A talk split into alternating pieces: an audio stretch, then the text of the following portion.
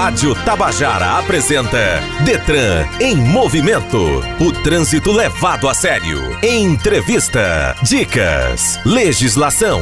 Detran em movimento. Um aumento de mais 400 vagas mensais através de agendamento será o resultado da decisão tomada pelo Departamento Estadual de Trânsito da Paraíba, Detran-PB, de retomar os serviços de aplicação de exames psicotécnicos na sede em Mangabeira. A medida amplia o atendimento dos candidatos à obtenção, renovação, adição e mudança de categoria da Carteira Nacional de Habilitação, a CNH, inclusive para aqueles classificados no programa Habilitação Social, o PHS. Nós vamos conversar com Rita Vieira, gerente operacional de testes psicológicos, sobre o assunto. Fique ligado. Eu sou Rosângela Cardoso e esse é o Detran em Movimento que começa agora. Detran em movimento. Assistente, o que eu curti ultimamente na minha rede? Você curtiu uma foto do pôr do sol, de gente no crossfit, de gente na cafeteria, a foto de influencer, e enquanto curtia de um prato gourmet, quase atropelou um homem que não curtiu nada sua imprudência. Se você dá atenção à sua rede social, você perde atenção no trânsito. Se dirigir, não use o seu celular. No trânsito, sua responsabilidade salva vidas. Governo do Estado. Somos todos Paraíba. As multas são reflexo da necessidade de conduzir um veículo de forma defensiva e têm a função de educar coercitivamente. Para os motoristas seguros e responsáveis, não é muito difícil evitá-las. Quem está sempre se preocupando e dirigindo de maneira prudente certamente está cumprindo as leis e regras do CTB, Código de Trânsito Brasileiro, e não corre risco de ser autuado pela fiscalização. No momento legislação de hoje, Aline Oliveira explica detalhadamente o que é um auto de infração. Detran em movimento. Legislação. Você sabe o que é o auto de infração de trânsito? Entender o termo é a primeira etapa para impedir que ele resulte na aplicação de uma multa. Além disso, também é fator primordial para que, caso você receba, consiga cancelar a penalidade. O auto de infração é um documento que possibilita à autoridade de trânsito conduzir a penalização pela infração cometida por um condutor. Assim, ele tem início quando uma infração de trânsito é identificada pelo órgão que é responsável pela via. Segundo o artigo 280 do Código de Trânsito Brasileiro, em seu parágrafo 2, diz que a infração precisa ser comprovada por declaração da autoridade ou agente de trânsito. Isso pode ser feito por aparelho eletrônico ou equipamento audiovisual. Além disso, ainda podem ser evidenciadas por reações químicas ou qualquer meio tecnológico disponível e regulado pelo Conselho Nacional de Trânsito Trânsito, o CONTRAN. De acordo com o artigo 280 do Código de Trânsito, a autoridade de trânsito designada para lavrar o auto de infração deve ser um servidor civil, estatutário ou seletista. O policial militar que for eleito pela autoridade de trânsito com a devida jurisdição sobre a via e no âmbito da sua competência também pode lavrar o auto de infração. Nas vias federais, o responsável pela via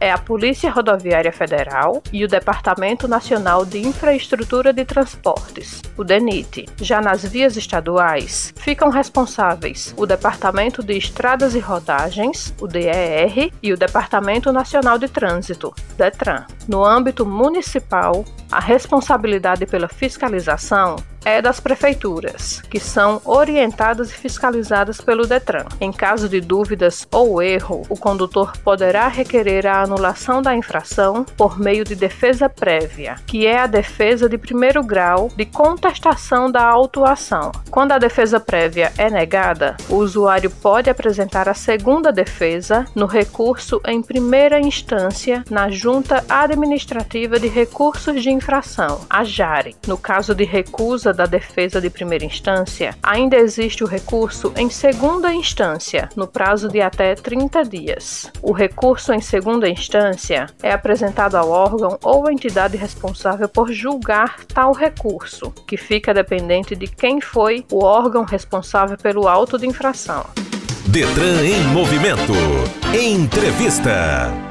O Departamento Estadual de Trânsito da Paraíba, Detran-PB, vai retomar os serviços de aplicação de exames psicotécnicos na sede de Mangabeira. Nós vamos conversar agora com a gerente operacional de testes psicológicos, Rita Vieira. Rita, bom dia. Qual é o objetivo principal desta medida? Bom dia, Rosângela, e a todo o seu público ouvinte. Inicialmente, eu quero agradecer muito à superintendência e toda a diretoria do órgão, juntamente com o coordenador da CRT, que me apoiou desde o primeiro momento, até porque também foi um anseio dessa superintendência, em retomar esse exame psicotécnico. Então, começando daí, e dizer que, na realidade, o objetivo disso, aumentar esses atendimentos, que serão em torno de mais ou menos 400 ao mês, dando efetivamente mais oportunidade aos candidatos e muito importante para esse pessoal também que mora ali próximo, Valentina de Figueiredo, aqui na principal de Mangabeira. Às vezes, quando iam fazer esses seus agendamentos, caiu numa clínica, vamos dizer, no centro da cidade ou na praia, então realmente tornava-se um pouco mais inviável. Então isso, de certa forma, vai contribuir muito, viu, Ângelo? Na realidade, o exame aqui na sede estava parado desde 2020. Estava sem haver esses atendimentos. E ao assumir em julho, lutei para essa retomada. Porque, evidentemente, a capacidade de atendimento da sede amplia o número de atendimentos em relação às clínicas, não é isso? Com certeza. De certa forma, vai dar uma folga também. Era como um exame médico. Você agendava, só tinha para tal dia. Então, eles vão ter mais essa oportunidade. Você tem ideia do número, da quantidade de pessoas que vão ter mais acesso agora? Em torno, mais ou menos, de 400 vagas, viu, Rosângela? Por quê? Nós vamos atender por escala no horário de 8 às 10 e outra turma de 10 ao meio-dia. Segundas, quartas e sextas, justamente respeitando esses protocolos sanitários e por conta disso que eu acho que vai ser um atendimento que vai ser fortalecido, porque vão se abrir mais vagas e, consequentemente, mais oportunidades. Reforçando, tudo isso que a gente conversou é via agendamento, não é isso? Via agendamento. Até porque nada aqui no Detran está funcionando sem agendamento. Tudo para você pegar uma habilitação, você tem que agendar. Para você fazer uma foto, você tem que agendar. Tudo devidamente agendado. É bom reforçar isso. Aliás, eu acho que foi um avanço que aconteceu. A pandemia trouxe essa necessidade e isso ajudou a organizar um pouco as coisas, o atendimento no Detran, não foi não? Com certeza. Hoje em dia, na maioria dos órgãos, tudo está sendo feito dessa forma. Um plano B que não estava em ação, que ninguém esperava, mas que na realidade está dando certo. Torna-se mais, de certa forma, organizado, sem aquele tumulto. Às vezes as pessoas não compreendem, querem às vezes até criar certas situações desnecessárias, que querem chegar e entrar sem o agendamento, só que na realidade isso veio de certa forma ajudar muito. Porque não é só a questão da pandemia, existe a questão da fila, do calor, que é desnecessário. O agendamento agiliza todo esse lado, né? Com certeza, Rosângela. Não só a questão do coronavírus, mas outras doenças virais. Agora vamos tirar umas dúvidas dos nossos ouvintes. Diz pra gente quais são os testes psicotécnicos feitos no Detran. Nós utilizamos o teste de personalidade, o teste de atenção e o teste de inteligência. Que nesse teste de inteligência a gente geralmente reveza. São três testes. O R1, tem o R1 forma A, forma B, o teste Raven e o G36.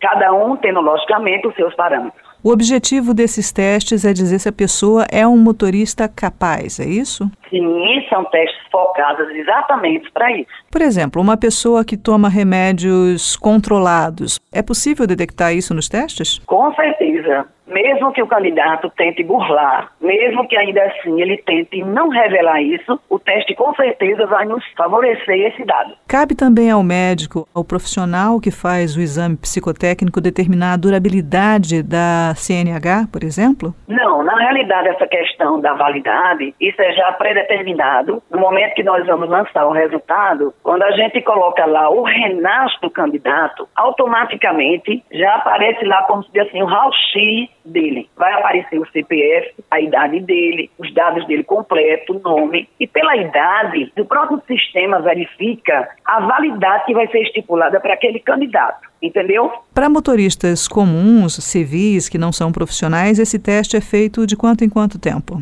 Essa validade, Rosângela, vai depender muito. O novo código ele estabelece o seguinte: que candidatos que tenham menos de 50 anos, a validade deles será de 10 anos. Aumentando essa idade, consequentemente essa validade vai diminuindo. Até 70 anos, 80, ela já diminui para 3 anos, essa validade. Então não é o Detran que determina, isso é determinado pelo CTB. Estamos conversando aqui no Detran em Movimento com Rita Vieira, gerente operacional dos testes psicológicos. Voltamos em instantes. Detran em movimento. Assistente, o que eu curti ultimamente na minha rede? Você viu vídeo de um gatinho, um de dancinha engraçada, um de tutorial de make e enquanto via o de um influenciador, fechou um motociclista que não viu você cruzando a faixa. Se você dá atenção à sua rede social, você perde atenção no trânsito. Se dirigir, não use o seu celular. No trânsito, sua responsabilidade salva vidas. Governo do Estado. Somos todos Paraíba. A direção defensiva garante benefícios para todos e, claro, colabora para um trânsito mais seguro para todas as pessoas. Basta a imprudência de um único motorista nas ruas para ferir um grande número de pessoas, pedestres, ciclistas e motociclistas que são as peças mais frágeis no trânsito. É importante sempre ter em mente que a responsabilidade com a segurança de todos nas ruas é compartilhada com cada pessoa que dirige um automóvel. No Momento Educação, Fernanda Martins volta a falar sobre a responsabilidade que todos os usuários têm na busca por um trânsito mais seguro. Detran em movimento. Educação no trânsito. É de nossa responsabilidade fazer do trânsito um lugar mais seguro para todos. Respeitar as leis de trânsito e ter bom senso é o que todos precisam para andar com segurança no dia a dia. Quando você está na direção de qualquer veículo, é preciso ser muito atento. Não basta apenas que seu veículo seja um dos mais seguros. Além de não colocar sua vida em risco, é importante não colocar em risco a vida de outras pessoas também. O motivo é que, infelizmente, há pessoas que não têm bom senso, não respeitam as regras de trânsito e não se preocupam em fazer sua sua parte. A correria do dia a dia tem uma grande influência nesse sistema de ir e vir, pois é nesse momento que os motoristas descarregam suas frustrações. E é justamente no volante de um veículo, na moto ou numa bicicleta, todos querendo ocupar o mesmo espaço. Cada um preocupa-se apenas com si, em apenas chegar no seu destino. Não usam as luzes que indicam a direção. Se o pedestre chama a atenção do motorista, já rola um estresse no ato de dirigir, é ultrapassagem pela direita. Muitas vezes passa um sinal fechado fechado, colocando em risco sua vida e a de outras pessoas. Saem com o veículo sem a manutenção obrigatória, e isto está na lei. Veja o que diz o artigo 27 do Código de Trânsito Brasileiro. Antes de colocar o veículo em circulação nas vias públicas, o condutor deverá verificar a existência e as boas condições de funcionamento dos equipamentos de uso obrigatório, bem como assegurar-se da existência de combustível suficiente para chegar ao local de destino. A lei é clara, mas fica só na teoria, pois na prática, vemos muitas infrações cometidas durante o dia. Em virtude disso, os acidentes com mortes aumentam no nosso país. Estamos apresentando Detran em movimento. Estamos de volta conversando com a gerente operacional de testes psicológicos, Rita Vieira. O assunto é a volta do atendimento psicotécnico na sede de Mangabeira. Tem algum outro mito que você queira desfazer agora na nossa entrevista para aqueles que vão fazer o teste? Olha, o que eu posso dizer é o seguinte, Rosângela. Infelizmente, alguns CFC que de uma forma sem técnica e sem ética e sem na realidade ser permitido isso, eles estão, infelizmente, passando informações deturpadas aos candidatos. E eles, ao chegarem, ao se depararem aqui com o exame, eles simplesmente, quando são reprovados, não compreendendo, pelo menos isso eles costumavam dizer nas devolutivas, me ensinaram, me instruíram que era dessa forma. Então, eu estou fazendo pela maneira como fui orientado. E aí onde está o erro. Então, o que eu oriento é que o candidato ele não vá pelo que a autoescola está ensinando nesse sentido. Eles não estão qualificados para tal. Quem está qualificado para orientar sobre o psicotécnico é o psicólogo. Então, às vezes, por isso também se dá muito a reprovação. Nós, inclusive, detectamos que tinham esses testes na internet, comunicamos até o Conselho de Psicologia que esses testes estavam sendo oferecidos na internet, a pessoa querendo se preparar e para um vestibular. Então, ia se orientar pelo que estava lá na internet e também se prejudicava. Ah, você quer passar no psicotécnico? Faz isso. O exame do Detran é dessa forma. Então é muita facilidade para que o candidato se oriente e na hora, na realidade, a coisa seja bem diferente. Aí quando a gente vai corrigir de acordo com o de fato tem que ser, ele não aceita. Então a orientação que eu dou é, não se oriente por isso, que na realidade não é o correto. Quando você digita o termo teste psicotécnico Detran, aparecem dezenas de sites oferecendo soluções mágicas, como se fosse realmente dicas. Não é assim, né? Você tem que fazer o teste que não é um teste de conhecimento, é um teste do que você é, de como você está. É um retrato do seu momento. Com certeza, Rosângela. Infelizmente, alguns CFCs petam em fazerem isso, porque eles têm que ter consciência que a parte do CFC compete, se restringe única e exclusivamente a dar as aulas práticas e teóricas. Isso sim compete aos CFCs. Eles fazem um simulado da prova teórica de legislação e fazer a prova prática. Isso é que compete a eles. E não está dando orientação sobre o psicotécnico. Da mesma forma que eles também não poderiam orientar quanto ao exame médico. Entendeu? Então, é mais ou menos é uma coisa por aí. Eu entendo perfeitamente. Além do mais, um carro, uma moto, um caminhão é uma arma na mão de alguém desqualificado. Não tenha dúvida. A gente está vendo aí inclusive esse caso do motoboy, que foi acidentado por um motorista que de uma forma dolosa, criminosa, matou aquele pai de família. Esse rapaz já vinha com um relato de muitas multas. Então, nós temos que ter uma orientação, nós temos que ter uma visão do motorista e no momento da correção e aplicação desse teste, no momento que nós vamos aplicar, nós temos que ter um rapó com esse candidato. Aí você poderia me perguntar, Rita, o que vem a ser esse rapó? É aquela empatia, é aquele receber do candidato numa sala de teste. Que também não é uma coisa mecânica, sabe, Rosângela? É uma coisa assim, o candidato vem, então ele vem tenso, logicamente, nervoso. Toda situação onde você vai ser testado, já está dizendo, vai te deixar um pouco apreensivo. Seria normal se fosse diferente. Porém, a gente fazendo esse rapport, dando esse retorno para ele, dessa empatia, que ele está ali sendo acolhido, que ele está ali para ser avaliado, a gente está colocando na rua com responsabilidade o um motorista, que ele vai ter em suas mãos uma arma. E eu agradeço muito o trabalho que vocês fazem aí, dou os parabéns pela conquista, pelo retorno do atendimento na sede de Mangabeira. Espero que dê tudo certo, que seja um sucesso e lembro aos nossos ouvintes, a pandemia não acabou, os cuidados continuam os mesmos: máscara, álcool gel, distanciamento social e agendamento. Não é isso, Rita? Isso mesmo, Rosângela, exatamente isso. Reforço e reitero suas palavras dizendo que todas as pessoas devem respeitar esses protocolos sanitários e dizer que, na realidade, é muito importante o motorista de hoje ter consciência disso, que hoje em dia o trânsito está matando, às vezes, até mais do que AIDS, do que o câncer, do que doenças cardíacas, e tem que se ter muito cuidado. A gente tem que olhar com bons olhos tudo isso. E quero agradecer também aqui a oportunidade, mais uma vez a você, Rosângela, e agradeço também. Essa nossa retomada é um anseio muito grande nosso, como te falei no início, de toda a diretoria, todo o empenho, e estou aqui para quaisquer outras dúvidas que vocês queiram saber para divulgar para os ouvintes. Muito obrigada pela sua participação aqui nesse sábado, pelo seu tempo aqui dedicado ao Detran em Movimento. Detran em Movimento. Assistente, o que eu curti ultimamente na minha rede? Você curtiu uma foto do pôr do sol, de gente no crossfit, de gente na cafeteria, a foto de influencer, e enquanto curtia de um prato gourmet, quase atropelou um homem que não curtiu nada sua imprudência. Se você dá atenção à sua rede social, você perde atenção no trânsito. Se dirigir, não use o seu celular. No trânsito, sua responsabilidade salva vidas. Governo do Estado. Somos todos Paraíba. Um motorista de ambulância começa ganhando algo em torno de R$ 1.450 de salário mas pode vir a ganhar R$ 2.172. A média salarial para motoristas de ambulância no Brasil é de R$ 1.759. A formação mais comum exigida é de ensino médio, segundo grau. E no Você Sabia de hoje, Aline Oliveira fala sobre o curso de motoristas de ambulância. Detran em movimento. Você sabia?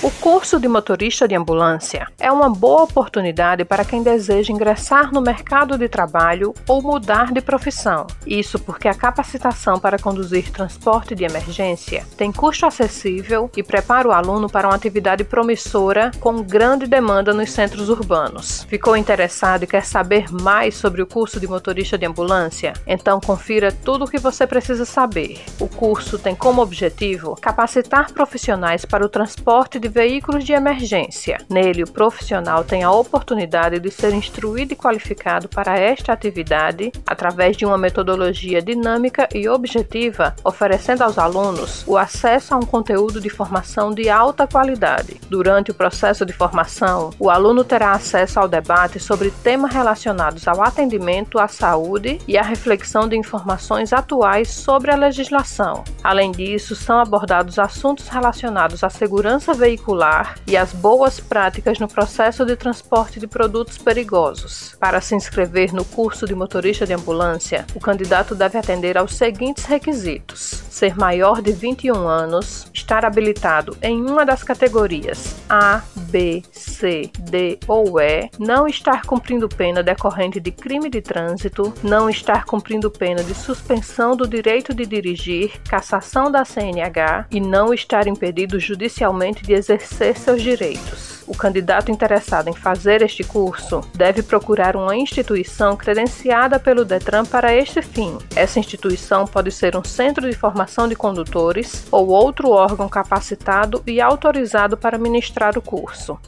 Detran informa.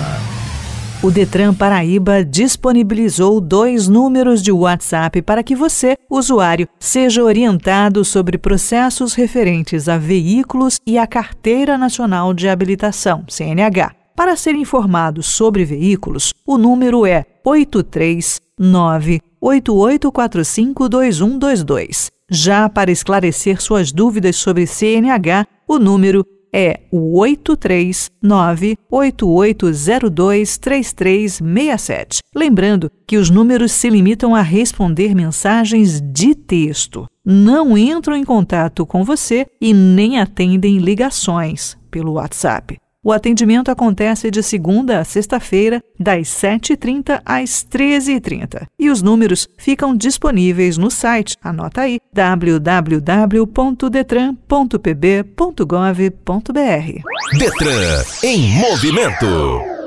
A Organização Mundial da Saúde, OMS, deu início no dia 28 de outubro de 2021 em Genebra a década de ação pela segurança no trânsito 2021-2030, com a meta de prevenir ao menos 50% das mortes e lesões no trânsito até 2030. Mundialmente, mais de 3,5 mil pessoas morrem todo dia no trânsito o que equivale a quase 1,3 milhão de mortes evitáveis e cerca de 50 milhões de pessoas lesionadas por ano, tornando-se a principal causa de morte de crianças e jovens no mundo inteiro. Os acidentes de trânsito continuam sendo uma das principais causas de morte em todo o mundo, embora cada uma dessas mortes e lesões seja perfeitamente evitável. O Plano Global descreve as ações recomendadas, elaboradas a partir de intervenções comprovadas e eficazes, bem como as melhores práticas para prevenir lesões no trânsito, e deve ser usado para informar e inspirar planos nacionais e locais que são ajustados aos contextos locais, recursos disponíveis e capacidade. Esse plano se destina não apenas a formuladores de políticas sênior, mas também a outras partes interessadas que podem influenciar a segurança no trânsito, como sociedade civil, academia, setor privado, líderes comunitários, jovens e, por que não, você que está me ouvindo agora. Detran em movimento. O Detran em Movimento fica por aqui, mas não esqueça que você pode ouvir o programa através das plataformas Deezer e Spotify e pode participar com comentários e sugestões através das nossas redes sociais, Facebook, Instagram ou Twitter. Para todas elas, o endereço é @detrangovpb. Muito obrigada pela sua companhia, cuide-se bem e dirija com segurança.